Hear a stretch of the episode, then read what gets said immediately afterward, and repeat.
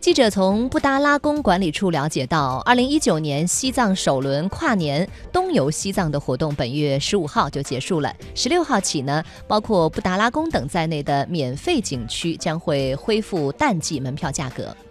据了解，三月以来，西藏旅游不断的升温，进藏的游客也是大幅攀升。二零一八年，西藏全年接待游客首次突破了三千万人次，达到了三千三百六十八点七万人次，为二零一三年以来增幅最大的一年。